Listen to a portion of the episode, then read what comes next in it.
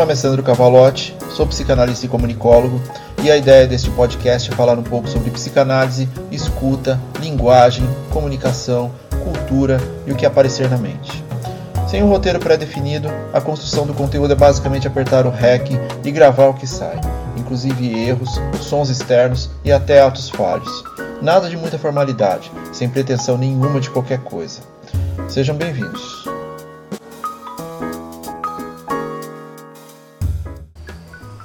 Episódio 43 Se colocar no lugar dos outros e esquecer o seu.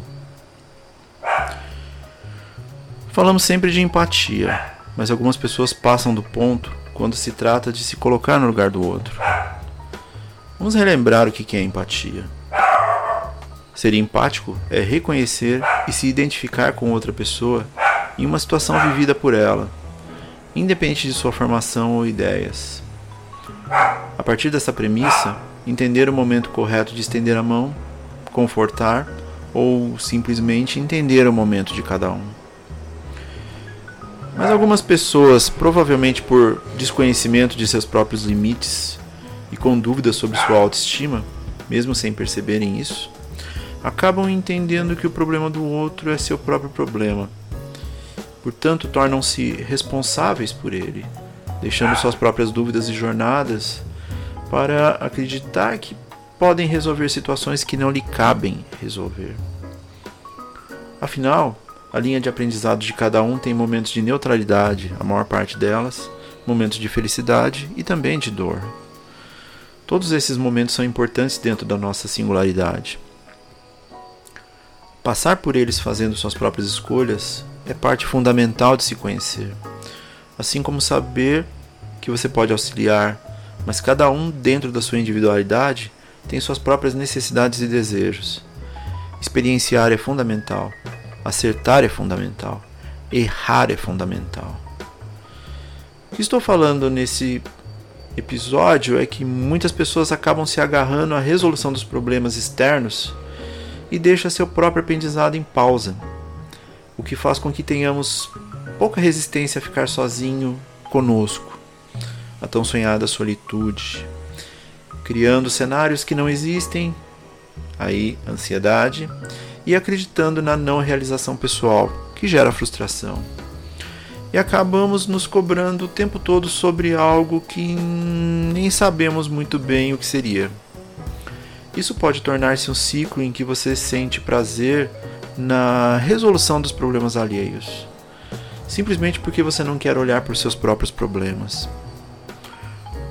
Um exemplo interessante surgiu na minha mente. Você já percebeu como deve reclamar do que você permite? Disse sim, aceita, aguenta quando. Na verdade, você teve um momento de escolha para não ter que lidar com essa angústia e preferiu provavelmente para não ter que lidar com outra angústia, a de não ser agradável o tempo todo, aí aqui a gente volta à infância, você preferiu colocar algo que não dá o menor prazer em prática cotidiana na sua vida, seja por um curto espaço de tempo, seja pela vida toda. E entendo, as pessoas nos colocam em posições nas quais não deveriam colocar, com dilemas pessoais que dizem mais sobre elas do que sobre nós. Mas aí somos pressionados a fazer escolhas rápidas. O não desagradaria quem está solicitando, e o sim vai me fazer ocupar tempo com algo que eu não queria. E isso vai acontecer o tempo todo, porque, bem, há muitas pessoas que são assim.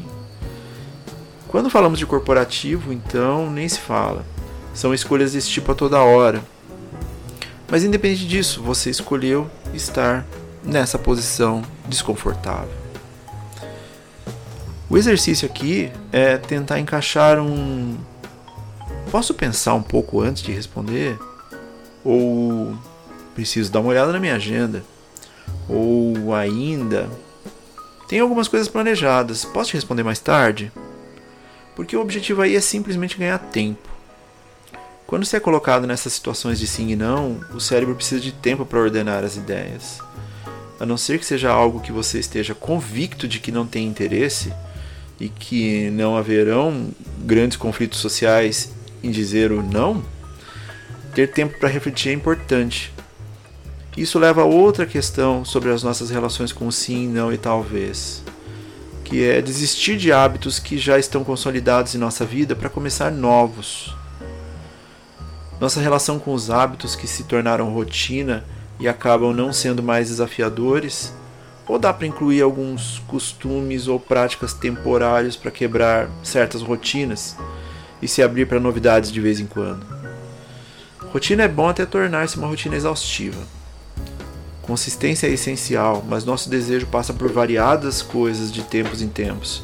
A gente olha para outras coisas. Será que dá para olhar mais para o novo? Pense nisso. E também existem aquelas pessoas que aparentemente sempre estão ajudando alguém. O ajudar alguém torna-se rotina, quase um vício. Parece um mantra repetido para si mesmo. Quando alguém pergunta quando é que se tem tempo para olhar para si, a resposta vem no olhar. Não tenho tempo para mim porque não quero olhar para a dor que tal olhar possa causar. Tem tanta coisa em mim que não quero olhar só para mim. Eu tenho que olhar para o olhar do outro. Uma fuga, repetindo uma desculpa que tem relação apenas com a vontade de fugir de se encarar. Minha alegria está em ajudar os outros. E a vida passa, rápido, cada vez mais rápido. E ajudar os outros em excesso também tem a ver com a nossa culpa individual, fundamentada muitas vezes no coletivo. Não fazer o meu papel dentro do que acredito é mostrar-se disposto para realizações diversas em grupo, mas que nada tem a ver comigo. É nosso momento de inclusão, seja ela ele qual for. A religião muitas vezes nos coloca nessa posição de que temos que fazer tudo o tempo todo por todos.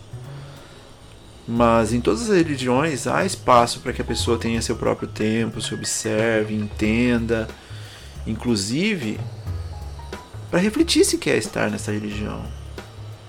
Não por obrigação ou porque os pais fazem parte dela, mas se está em sincronia com as crenças individuais. Temos que desmistificar esse aspecto da religião como um faça o que eu digo, senão você vai para o inferno. Porque não é assim em nenhuma delas. Ou pelo menos não deveria ser. Há espaço para devagar, para compreender, para causar dúvida, há espaço para diálogo. E se a sua religião não permite isso, pergunte-se se a visão do homem se apropriou de algo e está usando numa relação de medo e culpa. E sim, falar sobre isso é muito importante, principalmente quando cada vez mais se usam de tais artifícios medo e culpa para uma estruturação de projeto de poder. Apesar disso ser papo para um outro momento, é interessante observar essa relação nas nossas é, no nosso cotidiano. O ponto aqui, mais uma vez, é a busca do equilíbrio. Você pode ajudar pessoas, claro, deve, mas também pode dizer não de vez em quando. E tudo bem. Você pode deixar de fazer algo por alguém para fazer algo por você. E tudo bem. Culpa é essa de não poder fazer nada por você? Quando se diz não ou sim para tudo, deixa-se o refletir de lado. Dar-se a oportunidade de um tempo para pensar: será que eu quero isso? Será que eu não quero isso? E decidir-se sobre a experiência. E sentir-se bem com tal decisão. Hoje há subterfúgios negativos demais permeando o discurso comum. Tudo é culpa, medo, egoísmo. E não me leve a mal, essas coisas existem, mas quando elas são usadas para que você se sinta o tempo todo mal sobre suas próprias decisões, sejam elas de sim ou de não, é uma dinâmica insidiosa que visa tirar cada vez mais um pouco de você em detrimento dos outros. Ser bom também é entender o momento de cada um. A singularidade do aprendizado, a experiência do existir na alegria e na dor. Isso deve ser aplicado para nós também. Quanto você está negligenciando em você, deixando de olhar para si, seu autoconhecimento e suas próprias complexidades. Outra situação muito comum é quando alguém se apresenta em sofrimento e você não quer que essa pessoa esteja nessa posição. Então você diz coisas como: não fica assim, vai passar. Ou pior ainda, se coloca a fazer discurso sobre a vida, esperando que as pessoas simplesmente saiam do seu sofrer e continuem como se nada tivesse acontecido. Acolher também é entender que cada um tem seu tempo e que cada experiência é individual. E na maior parte das vezes, um abraço e um mero estou aqui para o que você precisar é mais do que suficiente. Esse episódio foi oferecido por Stone Roses e seu disco homônimo. E fiquem bem.